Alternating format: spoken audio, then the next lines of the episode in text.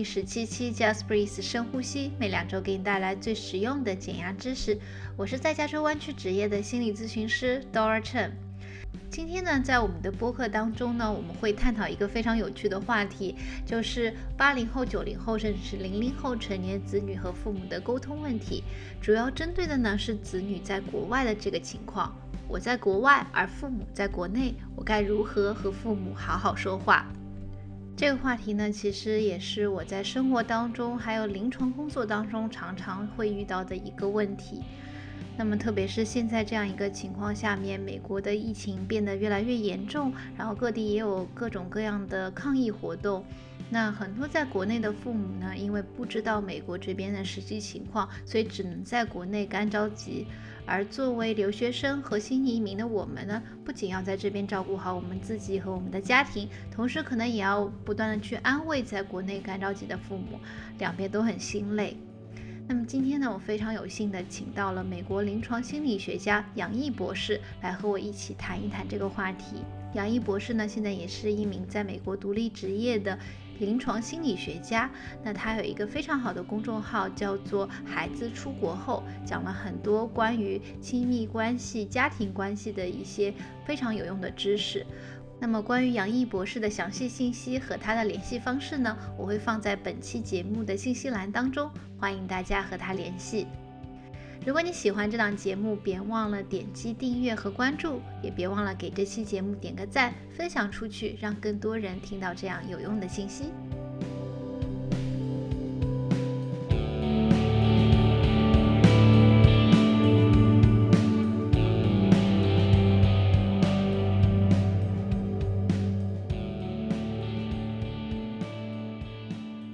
那今天非常非常荣幸可以请到美国临床心理学家杨毅老师。那杨毅老师非常开心，今天你可以来到我们 Just Breathe 深呼吸的播客。谢谢陈老师的邀请，是我的荣幸。那杨老师可不可以先向我们的 Just Breathe 深呼吸的听众朋友们简单的介绍一下你自己呢？尤其是您和留学生还有新移民工作的经历呢？行，我自己本身呢，以前是留学生，先是在英国，然后在美国留学，之后呢就留下来工作了。我是呃，像你刚刚介绍的临床心理学家，那么就是为青少年、成人、夫妻提供咨询治疗，啊，也带团体治疗和督导，还有授课。那在我的工作当中呢，当然也有美国这里的，比如说夫妻啊、成人，但是很大一块的呃来访者呢是留学生。来这里读初中、高中、本科、呃研究生或者留下来工作都有，在和他们工作的过程当中呢，也免不了会要么谈到家庭问题，要么呢就是会直接和他们的父母呃进行工作嘛。嗯啊，那过程当中的确给我了很多的呃震撼，呃我有很多体会，也因为感受到。这个成年子女或者是青少年子女，但他们借由出国这个经历，呃，和父母之间拉开了一些距离。这距离除了青春期本来就有这种我要独立化的距离之外，又加上了这个时空、呃呃文化、呃语言甚至的隔阂，所以就更加的复杂。那么，嗯，因为这些隔阂呢？沟通出现裂痕，关系可能有破坏。当然有一些呢是关系本来在出国之前就有呃存在隐患的，那在出国之后呢就更加没有机会去呃修补，反而有很多条件因素使得这个呃关系可能越来越破损或者是呃疲惫。对，所以因为看到这么多的呃家家户户的现象哈，当然有很多家庭是幸福的，或者说是很健康的，但是可能因为工作关系，所以是一个有选择性的，就看到都是呃相对来讲有挣扎的、有困难的家庭，所以我自己的感触很深，就开始写公众号，这个就是我写公众号的一个呃最大的呃推动力，就是想把呃自己在实践当中。感受到的，呃，反思的这种，嗯，亲子关系、留学生、留学家庭的心理健康，怎么样把它写出来，可以让更多人看到。我取名当时是站在父母角度来取的，叫“孩子出国后”。呃，尽管很多学生是看看完之后转发给父母，但是当时我可能想更多是啊，如果你作为父母，你想把孩子送出国，你要怎么样？做好一个心理准备，不管是送之前还是送之后啊，要注意些什么，才能够让这个家庭呃的纽带能够不至于因为时空的隔阂而有一些遗憾啊。但是今天陈老师可能跟我更多想谈的是从学生角度，所以也是 对对，可以给我一个不一样的，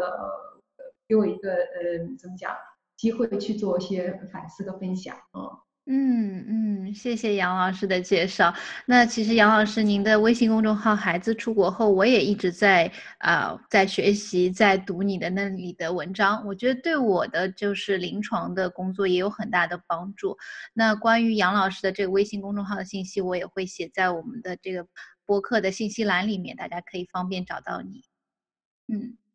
谢谢陈老师，非常的谦虚。那杨老师，刚才你提到了很多，就是我非常非常有共鸣的一点，就是啊，其实，在呃留学生和新移民出国了，到了美国之后，可能之前和父母的关系本来就有一些裂痕，那么到了这个到一个新的环境之后。这个文化上面的 gap 啊，然后再加上时空还有物理位置的这个 gap，可能会更加加深了孩子和父母之间的这样的裂痕。所以我也还蛮好奇的，就是杨老师在你的工作当中，你发现就是这些在美国的留学生和新移民与在国内的父母之间，他们的沟通当中最大的障碍会是什么呢？最大的障碍啊，嗯哼，嗯。我老实讲，听到这个问题，我首先闪动在出现在我脑海当中的呢，是很多很多很多很多，像是冒泡泡一样，很多很多泡泡出来，每个泡泡代表着一个呃学生呃一个故事啊，他们好像都争先恐后的出现在我头脑当中，所以我一下子还不能够筛选，然后提炼出哪个是最大的呃障碍，但是我可以就是这么嗯。先不做排查的，和你分享一下冒出来那泡泡有些什么，好吧？好，非常好。呃，比如说有孩子告诉我说，嗯，当我和父母想要讲我这边的真实处境难处的时候呢，嗯嗯，他的感受是我妈妈没有可以理解我的脑子，我爸爸没有可以理解我的心。嗯嗯。那还有的孩子有跟我讲说，呃，他父母会责怪他有点不知好歹，被惯坏了，懒，呃，自己不珍惜，有点浪费我们这么努力把你送出国，尤其在美国一个很好的地方哈，留学的机会，这都是我们父母牺牲换来的机会啊！你以为我们这些工作每天这样子，我们乐意吗？啊，都不是为了。嗯，对，尽量让你可以有更好的发展啊。那么也有呃孩子呢，其实爸爸有外遇，所以妈妈呃和父和爸爸离婚了。那么呃，如果孩子跟妈妈提起，妈妈和孩子还是比较近的关系，比较亲近的，所以有什么事情的话，那孩子会想到跟妈妈讲，是个女孩哈。但是呢，呃，有时候不由自主的，妈妈可能就会开始倒自己的苦水。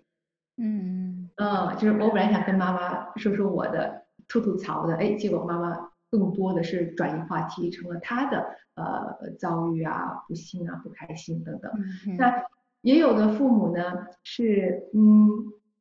可能比较爱读心灵鸡汤，呃，也有去做一些灵性也好或者心理课程也好这方面的呃进修和成长。这方面呢，学生本身呢是嗯。觉得有一点不以为然，但更糟的是，呃，当学生想要跟父母讲说我遇到什么事情的时候呢，然后父母就拉出呃自己受到的这种心灵鸡汤的 启发，然后哦，或者是有点责备这个孩子，就是你这个太负能量了，你要正能量起来。然后孩子就非常反感这种正负能量这种语言啊。呃，但这都是我刚刚从当中冒出来这些泡泡了。嗯，到你说最大的障碍是什么？我觉得哈，嗯，我们人和人之间本来就是很难真正做到理解和。On the same page，就是我们嗯都同意看眼对眼，对吧？尤其是少数的呃幸运的时刻，大多数的时候，我们每个人都来自不同的地方，也要去向不同的地方。然后呢，在路上碰到的时候呢，大家可能各自有各自的惯性。嗯呃呃，有时候呢，那个正好节奏啊，什么方向啊，各方面很。匹配，觉得我们的交，我们相交，我们的这个呃这个碰撞很舒服，哎，彼此有很好的感受。但是也有很多时候，我们这个相交和碰撞呢是非常的别扭的，啊，要么觉得不给力，要么觉得太强势，要么觉得根本我就是牛头不对不牛头不对马嘴，呃，说完之后更加的孤独。嗯，那我觉得孩子和父母因为出国这个因素，其实他们真的是开始走上了很不一样的人生和现实。他们没有住在同一个房子里面，他们不在一个国家，他们看的新闻是不一样的。是的，呃，他们的真的是现实世界是不一样的。呃，比如说。来到美国之后，可能你焦虑的点和你在国内焦虑的点是不一样的。嗯，尽管大家都有社会里面都存在焦虑啊，就是举个例子，那么有这些不同，这些客观不同之外，毕竟还是两个时代的，所以学生来这里之后，他会不得不快速融入和快速的适应，但是父母没有跟过来，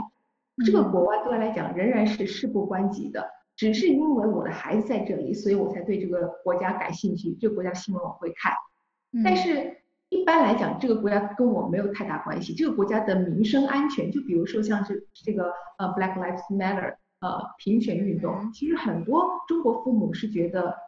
我完全不关心，我只要我的孩子安全，对吧？但是中国孩子在这里就会觉得啊，我关心政治，哦，我我对这个有看法，对吧？好，那么所以。你的参与度不一样嘛？孩子在这里，他要适应，要参与，而父母是不适应、不参与的，没有这个要去适应、参与的动机。那么再加上呃年龄啊，这个呃嗯。Generation 不一样，所以对于新信息本身，它有的适应的这个弹性也不同，所以就很快的，学生和家长之间就会产生观念上的不同，他们读到东西不同，对读到东西这个信息加工处理速度效率不一样，最后得出结论，他们产生的兴趣哦观点就像一条。锁链一样，哐哐哐下去就都不一样。然后这时候不说也就算了，如果要说要跟父母讨论，这时候不同就暴露出来了。好，呃，这时候父母就觉得很很很陌生，不止陌生，有些父母会觉得我送你出国是让你好好读书的，你成绩没怎么样，怎么这么多复杂的奇怪的想法？啊，或者还去尝试一些我认为非常危险的事情啊，父母就觉得特别的呃吃惊和嗯有一种嗯我的付出好像被浪费了的一种嗯你辜负了我的那样一种有有有一些责备和愤怒在里面嗯嗯呃。那也有这种因为陌生而疏远带来的失落感啊，当然也有家庭是比较同步的啊，或者就算不同步，他们说了吵了，哎，还粘在一起，你都听，嗯，然后在这个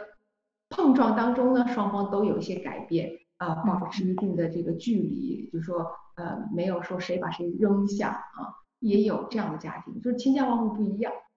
是的，对。Yeah，Yeah，我非常感谢杨老师你分享这一些，因为他其实和我在呃我工作的这个群体当中，我看到的现象也非常非常的就是一致，因为我工作的主要是一些已经可能。之前是留学生，然后现在已经是工作了的一些新移民，那他们的大学时期和可能研究生时期都是在美国度过的，那大家就会发现说，我们待在美国的时间越长，我的世界和我父母的世界就越不同，而就像杨老师你说一样，这是一系列的连锁反应。那我的生活的环境这么的不一样，那自然造成了我看事情的角度。我的观点，我的核心价值，可能也都会随着我身边的这个世界的改变而改变。而我父母还是在国内，可能还是国内的那一套，就是呃看事情的观点和角度。那所以说，很多我的来访，他们现在虽然在美国，就是也都呃比较有稳定的事业和家庭，但是就会慢慢的发现说，我不知道该和我父母聊些什么，因为这些政治的东西，就像杨老师你 刚刚说一样，其实父母是。不关心的，除非是联系到子女，他们才会关心。那慢慢就是好像相互之间就少了这样一个共同的话题，这样 common topic 可以去聊，可以去相互知道对方的生活。对，没错，这是一个特别好的问题，这是一个实际情况。嗯，能聊什么哈？对，我 我我。特别听到的，就是听到很多的是，嗯，会和父母定期会通话呀，比如说一周一次啊。但是呢，每次都是一样内容，反正我爸或者我妈在那头讲那些亲戚家的事情啊，是的，或者是，对，反正我就听着呀，啊，所以他说我听哈，这是一种。然后问我呢，我就说还好啊，好。只有我们说的少，对吧？嗯，就他们说的时候我们听，他们可能说挺多的，我们就一直在听，然后嗯嗯附和着。然后呢，转到问我们的时候呢，我们可能就提供的信息量非常有限，非常模糊抽象，嗯，就是呃概而化之，概概而化之的。是的。然后呢，呃，父母可能又会转移到。呃，对我们一些叮咛、嘱托，说要注意三餐按时吃，不要熬夜，有时间的话去锻炼啊。如果还没有谈恋爱的话，你这个年龄了要注意，呃，留意一下。嗯，如果是要生孩子的话，对你们什么时候考虑啊？是的，对吧？每一次谈话基本上都重复这样子的三个。板块流程 是的，大家都可以预见，呃，他要说什么和我要怎么回答，基本上都在可预测范围内。然后呢，就觉得非常的重复单调，呃，那不做吧也不行，又觉得毕竟暗示通过电话是一个，嗯，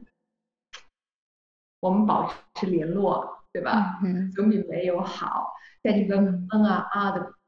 互动当中，虽然好像没有什么实质的，但是其实也有一份亲情呃纽带在，嗯，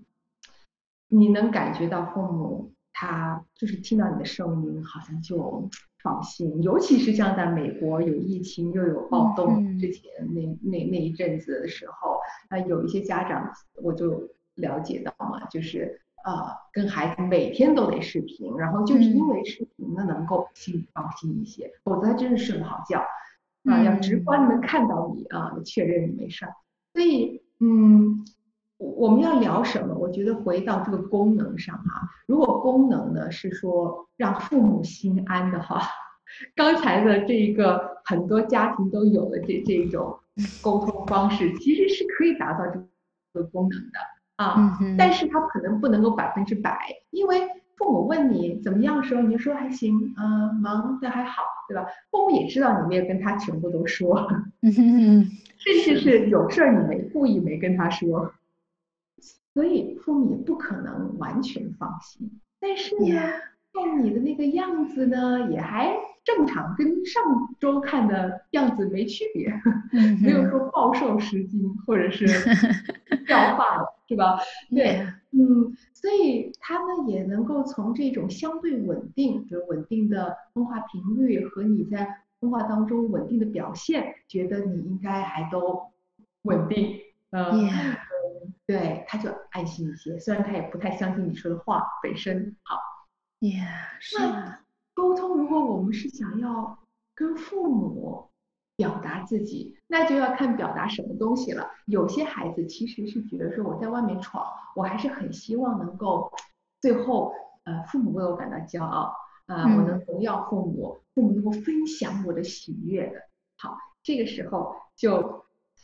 每个家庭不一样了。有的家庭呢是孩子跟父母讲，哎，你知道吗？我被提升了。或者说，哎，我那个论文得奖了，或者是我什么什么什么事情了，哎呀，家长会很为你高兴啊啊，聊一会儿，哎呀，然后父母还自豪的可能回头跟自己的那些朋友们吹牛去，然后回头来又跟孩子讲，你知道吗？你那个什么什么叔叔什么什么阿姨跟我说，哎呀，你那孩子就是怎么怎么样，太了不起了，嗯嗯，你还把他听到的话就转述给你，你听一下，哎呀，真是。又开心又有点不好意思，呃，好，这是有的家庭对吧？但是又有家庭不一样了，会孩子讲自己的这些事儿的时候，父母的第一反应会是，哎呀，那你最近是不是都得熬夜呀？嗯，你你这个论文交了，你就赶快好好睡睡觉啊，别再忙了。嗯，或者是，哦，那你晋升了，那你你薪水现在有有。多少啊？有多蛮多吗？够你之前那个呃贷款吗？嗯，呃，或者是嗯不错不错，好，那继续努力。那个上次我听到谁谁谁家的那个也是呃现在呃升值到什么什么程度了，或者说在哪里买房了，多少多少万，呃，人家计划怎么怎么样了。嗯哼，这个给我们感觉什么呢？就是或者给这个孩子感觉什么呢？就是我跟你说件好消息，你的第一反应或者紧接着第二反应是给我一点压力。Yeah，是的，是的，对吧？呃，比如说，哎呀，我这个。论文得奖虽然是件好事，但是我肯定伤害身体了，我要马上把这个身体补回来啊。嗯，或者是我升职了，加薪是好事，可是我加薪加的够吗？嗯，还不确定。或者是人家好像比我还牛，我还要努力。你看我父母圈子里那些人都还挺不错的，嗯嗯。那这个时候呢，孩子虽然有成就，可是给父母。沟通之后，他没有那种我拿到奖杯的 胜利，对吧？那奖杯始终还没有拿到。是的。对。那所以这个你说要怎么办？唉，很多孩子就会继续努力啊，然后回头再跟父母讲，然后希望能够最终最终终于有那么一次能够抱回那个奖杯。但是呢，有些家庭的模式不是能够呃。很容易被改变的，尤其不经过一个第三方的介入，被把问题把嗯 pattern 模式给点明说出来啊，让人们反思，去重视它，呃，去积极的改变。呃，如果不做这种努力的话呢，就让他自然而然的被动消极的，他很难做一个一百八十度的扭转啊。嗯。在习惯当中就会继续下去啊，对，好，呃，这是第二功能是吧？就是为了要，哦哦，第二功能表达自己当中一个一个类型嘛，就是说想去获得一份加拉队啊，嗯嗯，呃，那也有的呢，就是吐槽啊，就是释放压力。这个时候呢，有的父母是可以接得住的啊，他能够听你唠叨。但有的父母呢，你跟他谈完之后，你会更加的有压力，更加的烦躁，或者是更加的 郁闷。那么你就会学习说，那这事我不要跟我父母讲，对吧？呃，一般在国内，呃，在国外，呃留学也好，工作也好，总之生活一段时间有做过尝试的，呃，都会很快学习到说，嗯，跟我父母谈之后是更好还是更糟，所以就嗯呃会说还是不说，对。嗯那么还有一种呢，还有一种第三个功能呢是咱们就是发展兴趣爱好，寻找共同话题。那呃就可以是比如说呃在父母讲他的生活时候，你可以看看我是否对他说的话哪些点呢有兴趣多了解。嗯哼嗯，比如说他们现在感兴趣某一个软件，手机软件、手机游戏啊、或者国内实行一个什么营养品或者什么保健仪啊，嗯或者是我自己在这边呢，嗯，圈子里面流行什么，或者我嗯对时事方面关心什么，我就来表达，然后看父母是否能够培养兴趣。嗯啊、但这个呢，真的是一个巴掌拍不响。嗯而且就算拍得响的话，可能也有些是反呃反对的声音。就比如说，我想跟他谈政治，我想跟他谈呃美国政治啊，就、比如说我对特朗普的呃，我对呃疫情之下各个州的呃管控措施的看法。那嗯父母有他的背景，嗯，，Yeah，对，这个巴掌可能拍得响，但是可能双方的观点是不一样的，就要辩论。嗯那也有人是不错的辩论 partner，嗯呃，能够谈的风生水起，但是不伤感情。但有的人呢，就没办法不伤感情啊、很快就会有点局面失控。对，所以真的这个很难。啊、你你问的是个好问题。每个家庭情况都不一样，孩子呢，有些孩子工作下来也很累了，求个自保，所以就没有太大功夫想父母去挖掘，呃，嗯对吧？嗯达到更多的目的，可能更呃相反的，只是说呃让他放心，知道我没事儿就好，还是相对被动的给父母一个交代。嗯，是的，是的，但如果你有心有精嗯力，哼想要去跟父母更拉近关系的话，我觉得这是一个呃，其实是个孝心，是个孝心的高级境界啊。希望是父母能够有慧根，能够能够跟你一起走上这条道路。嗯。是的，是的，我我觉得听到您刚才说的这几种情况，就让我想到了，就是，嗯，就是婚姻咨询当中，其实那个 EFT 的理论就是说，呃，其实，在亲密关系当中，我们聊的 content 就这个内容是不是那么的重要，真正重嗯要的是 context。就是我嗯们聊的这些情景，这些给我们带来的这些情绪上面的这个交流和变化，这个才是最重要的。我想可能子女和父母之间也是这个样子，不一定一定要有一个我们共同的话题，但是至少要让我们能够感觉到，哦，在这里有这样一个情绪，有这样亲情的流转在这里。没错，没错，我觉得这个呃心态特别重要，我非常认同。就是说，有时候吧，很多人会掉进辩论的那个语义嗯当中了，呃，而忘了我跳出来看，我和你，我们现在就一问题在讨论，呃，嗯目的是拉近我们彼此的心。啊，这个讨论话题只是一个载体，我觉得很少有人会跳出来用这样宏观的眼光来以关系为重，嗯嗯大多数就跳进那个辩论的细节当中。是的，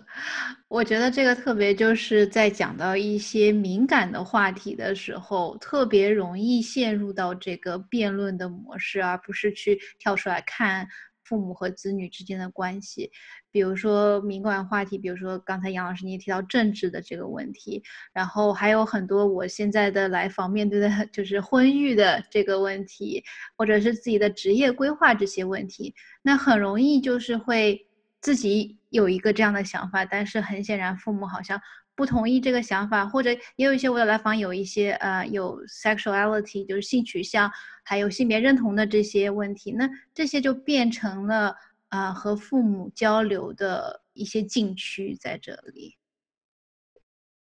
对，嗯，这个让我想起我有一篇文章，呃，题目就是孩子说我歧视黑人和同性恋，我该怎么办？啊，当然，again，再一次还是这文章是写给父母的，嗯，但是呃。也谢谢陈老师，你提这个问题，让我去思考，就孩子角度，我觉得有些东西是可以跟父母有相通的，但有它例外的。我分别来说一下哈，嗯，呃，和父母三观不同，这是没有办法避免的，这是一定的。嗯，呃，我觉得这也是你独立了，而且是出国了，呃，已经活在一个不同的世界当中，对不对？呃，你要在这世界。这个不一样的世界里面生存和发展和成功，那你一定会要跟父母不一样，否则的话就意味着父母他到这里来就一定会成功。如果你父母是这样的话，那没问题，对吧？但是可能有些父母他适应了一个文化一个社会，他到美国或者加拿大或者怎么样的一个西方国家，他如果不改变的话，他可能很难呃在这个土壤当中去嗯。壮大呃，那必须要改变才行。而如果作为孩子，你是在这个土壤当中生根发芽，而且很茂盛的话，你就意味着你一定是跟你之前的来自那个家庭不一样的啊。这也是父母希望看到的，对吧？看到你留在这里，而且呃走得很很不错。嗯，只是有时候可能作为父母会忘了，要想留在一个新的土壤里面呃长得很好，那就意味着他。要变得不一样啊，嗯，否则的话，嗯，可能没法适应啊。好，那么回到这个问题上，嗯，我觉得一方面是我们作为孩子，可能需要做一个，呃，对父母的理解，理解什么呢？或者说对人性的理解，对人性理解，就说就像是，嗯，呃，thinking。嗯，Fast and Slow 就是思考快与慢这本书，呃，呃里面强调大脑思考有两个系统嘛，一个是 intuitive 的直觉的不费力的系统，另外一个呢是呃要计算的。呃，但是是懒惰的系统，是能我能不用就不用啊，我能不开工就不开工的。这两个系统呢，他们是并存的合作，但是又互相冲突的。他们的这个呃合作或冲突的过程当中，体现一个法则，就是最小努力。也就是说，人们呃，包括这本书的作者卡尼曼，他的原话就是说，嗯，懒惰是人类的本性，嗯啊。所以，如果父母已经有一个认知，就是说，呃，黑人不安全呐，同性恋呢是有病的人啊，呃，疯子才看医生啊，然后你到了这个年龄，你不结婚不成家，你是不务正业啊，呃，正常的人都是想要有家庭的，等等，不管是什么这些观念，要想改变它，然后跟我们一样，觉得说不，我们要平权，嗯。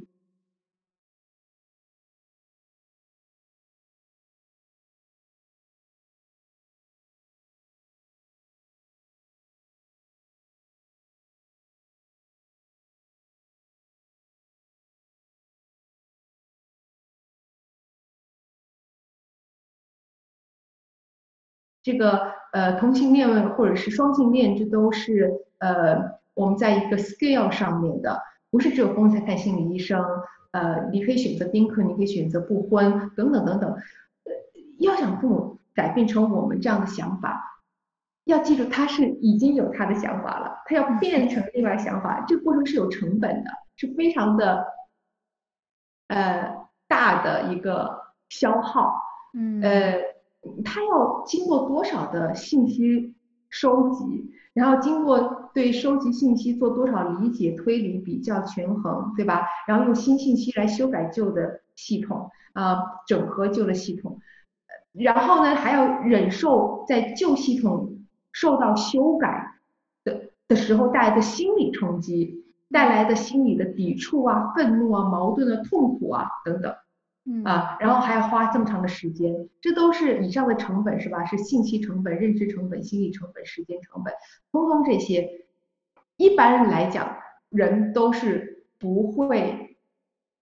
愿意费这么大劲儿去改变什么的，呃，除非呃这个人非常有这种以学习为导向的啊这样一种价值观啊，很 open minded，就是愿意去啊日日更新的。嗯，那其次呢，父母有这种跟我们很不一样的观念，也是因为他有他的时代背景。我我在我那篇文章里面做了个比方，就是如果多元化是一趟列车的话。嗯，就是家长可能没有真在国内的家长可能还没有真正做过，嗯，他可能还没有太被嗯开启这样的意识和这样的思考，呃，因为他的生活的重点就是我要好好工作，我要好好养育孩子，我要让孩子成人，嗯，成功，他的重心可能是在这个上面，嗯，对于呃多元化，他。嗯，我不是说所有家长，就有很多家长，呃，可能这个对他来讲没有太大兴趣。八零后、九零后、零零后呃这些孩子们的小小年纪就坐上了，尤其是有留学经历的人，嗯，你留学之后，你就一定坐上了多元化的列车。你在国内是没有种族概念的，很多孩子跟我说是没有这个概念的，但是他到来到美国之后呢，你课上。有正规的教育来讲多元文化，对吧？嗯，好，然后你和同学朋友互动当中也会非正式的学习到，嗯，观察到，然后你自己本人也经历过歧视，嗯，或者微歧视，不同的方式都会促使我们对于多元化有更加直观和更加深刻的认识，呃，理解。也会形成我们自己的观点，所以在多元化这个问题上，父母跟家、父母跟孩子不是在一个起点，不是在一个起跑线上面。嗯，我觉得这一点是我们作为孩子的需要理解到父母一点的，就是他们跟我们就完全不在一个起点。其次，他们要从他们的起点到我们这里。懒惰是人类的天性，这个过来的这个实在是，呃，他们会希望你们现在既然经历了这么呃更加高级的教育，你们应该能够来理解父母更多，嗯，他们希望孩子理解他们，对吧？好，有了这样一个心理准备，就是说对父母的理解，理解他们在多元化上面跟我们不是个起点，并且理解要改变呃观念改。改变情感是非常难的，呃，有了这之后呢，我觉得还要做一个心理准备，就是呃，可能最后就是父母没办法认同我，我必须要做出一个决定，然后承担的后果是我爸妈是不同意的，但是我继续这么做，因为这是我的人生，我接受顶着这个压力。我接受这个会成为我们俩关系当中的一个疙瘩，嗯哼，呃，我就只能绕着这个疙瘩跟他继续发展关系，嗯哼，嗯，这疙瘩在那儿呢，也不是我的错，也不是他的错，反正他觉得我该改，我觉得他该改，但是我们都不改，疙瘩就存在在那里，那我也就接受，好，嗯。好，然后再回到说具体说话上面呢，这个里面就涉及到我其实给父母提的呃一些想法，呃，就是说第一呢是避免用情绪性的语言来攻击伦理上的制高点来打压，因为往往用情绪性语言攻击和伦理的制高点打压的话，人们就会觉得那就没什么再聊下去的意思了，嗯。就比如说，呃，有有人说，哎呀，我父母特别不能接受纹身，说看了就不像是好人。嗯，然后这个学生就这个孩子就说，如果你跟我讲纹身的，呃，会你如果以后想要进体制内工作，你被检查，呃，这个通不过检查呀，或者说可能会影响器官移植啊什么的，我都能接受，这些反对观点我都接受。你在跟我讲道理摆证据，对不对？可是你一上来跟我说看着不像好人，那那那我们俩就没得谈了，对。也就是如果我们嗯想要表达自己，但同时不失去对方啊，能够让对方愿意留在这场谈话当中的话，我们就不能够一上来就情绪上的攻击和伦理上面的打压啊。嗯。然后第二呢，就是避免把对错当做口头禅，呃，这样的话本身就是一个非常树敌的，而且非常的一刀切的，嗯，只有尽量把对错呃细分成一些细节 nuance 啊，不同的面向啊，不同的角度啊，这样子才有可能有更多的面向的角度有共鸣啊，能进行碰撞。因为你对错嘛，就是一个面，这个面拍得到就拍，拍不到的话就崩，对吧？你切成多个面的话，哎，可能这个面上不行，那个面上咱俩觉得哎有点有点呃共鸣。好，那第三个是呃尽量的就事论事，摆证据，同时也接受结论的局限性。呃，就比如说我们跟父母讲的时候，我们想说，嗯。某个坚果好，对吧？与其就说这个坚果好，你要多吃，我给你买一些吧。这个你要多吃，对你怎么怎么好？不如呢，就是讲出证据来说它富含什么什么什么什么什么。呃，而这个是更加的客观的，而且也会让呃可能调动父母的呃主观的意愿，说，哎，那我既然我可能有这个呃。嗯，血糖的问题、血压的问题，或者失眠的问题、脱发的问题，哎，这个东西对我这个有用啊，那我有点感兴趣。所以你不是说好你要去，而是有些什么什么因素让我觉得，呃，可能是跟你的一些情况符合的，可以帮到你的，对父母会有兴趣。但是同时也接受一个结论局限性，就是说，啊，可能对你的需求它是符合的，可是。有些人呢，啊，吃这个会过敏，甚至有生命的危险。就我得出结论是适合我的情况，但不适用所有人情况。同样道理，就说我就要选择不结婚或者没有孩子，那我不是说别人都得像我这样，但是我的情况是什么什么什么什么。如果我不做这样的选择的话，我会怎么怎么样？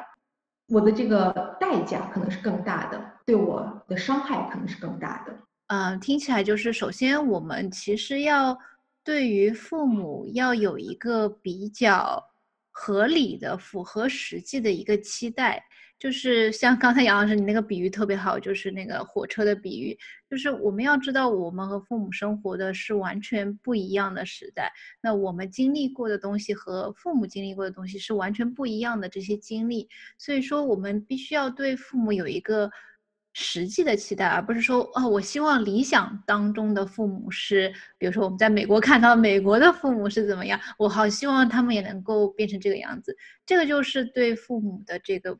不是特别的啊，不是特别的理解他们在他们的这个 perspective 上面他们的这些想法和做法。还有一点就是我们要非常清楚我们自己做这样的决定是为了什么。不管是结婚也好，还是职业选择也好，还是我们的 sexuality、gender identity 也好，就是我们选择了这样的生活是为什么？我们自己要清楚，然后适当的把它表达给父母来听，但同时也要有一个比较 realistic、比较合理的期待，说父母有可能可以接受，有可能没有办法接受这件事情。对，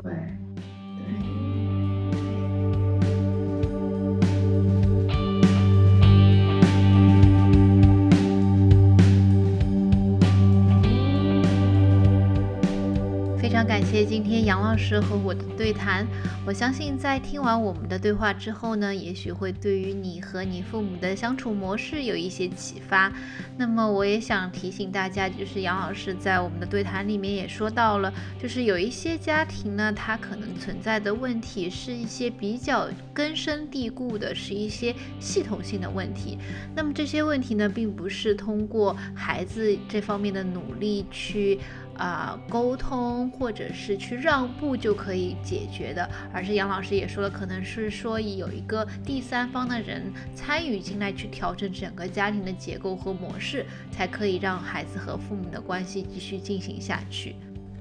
好了，本期的节目就到这里，你还喜欢吗？如果喜欢的话，欢迎点击订阅和关注，也欢迎把这期节目分享出去，让更多人了解到有用的信息。我们下一期节目再见啦！thank you